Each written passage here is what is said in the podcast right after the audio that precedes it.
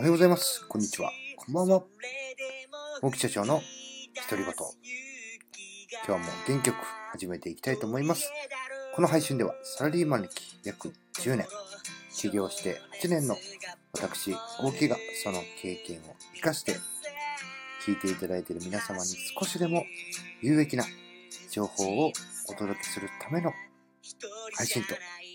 なっております。よろしくお願いいたします。ちょっとね、時間の関係で、えー声を静かめに ちょっとお話をしております。さあ今日はですね、どういう話をしていくかと言いますと、保育園の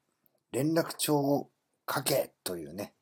話なんですけども、ま私はですね、普段、えー自分を振り返るっていうのは頭の中だけでやっています。何かね、こう日記に書き記すとか、そういうことは一切やっていないというか、そういうのがね、大っ嫌いなんですね。まあ、めんどくさいじゃないですか。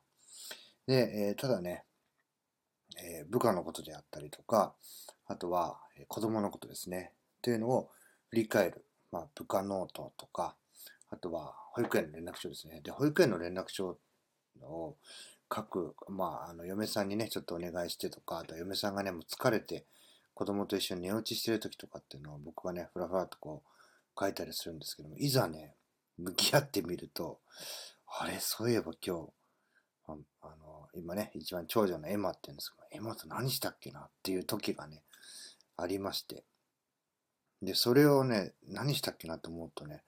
今日俺、仕事何したっけとかね、えそんなことはね、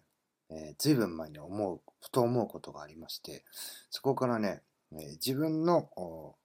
まあ、例えば社長ノートみたいなの書くのは非常に嫌なんですけども、嫌でやらないんですけども、その娘のね、今日は書けなかったから、じゃあ、例えばね、帰ってきて、えー会ったら、必ずね、娘がね、抱っこしてほしいって言うんで、抱っこしようとかね、まあ、一緒にお風呂入るとか、その前にちょっとね、時間があるんで遊ぶとか、一緒にご飯食べた時にどんな会話したかとか、そういうね、事柄を作っていって、振り返って、えー連絡帳に書くと。なんかこれをやろう、あれをやろう、こういうふうにしてみようってね、あの、書くために何かをするようになったんですね。そしたら、自然とね、その書き終わった後に、今日俺こんなことしたよなって、これいうの失敗したよなとかって、それがね、仕事にね、生きるようになってきて、まあ自分のは書いてないんですけども、その自分を振り返る時間というのがね、え自然とできていったっていうのは、これ大きいんじゃないかなというふうに思います。例えばね、その同じ失敗をね、え何度も何度もして、何度も何度も謝って、またね、何度も繰り返する。そういうね、無限ループみたいな、あの、人、それでね、え自分がね、え振り返りをせずに、同じことやって怒られたのに、またね、えこれもせずに、振り返りをせずにまた同じミスをしてね、ああ、またやってしまったって言って、それをね、繰り返してる人、ぜひね、ね私の場合とかね、えーお子さんがいる場合は、もう保育園の連絡帳ですね。そういうのの最後の、え尾行の欄、えーね、娘がどんなことをして楽しんでたのかとか、どんなことをして喜んでたのかとかね、どんなこと、例えばね、たくさん、今日はね、なぜかおもらししてしまったとか、今日は朝から非常に機嫌が悪くて、こんな風にしてね、物に当たって、えー泣きたくっていたとかね、何でもいいんでね、その振り返る。他人を振り返ることで、他人ってね、自分の子供ですけど、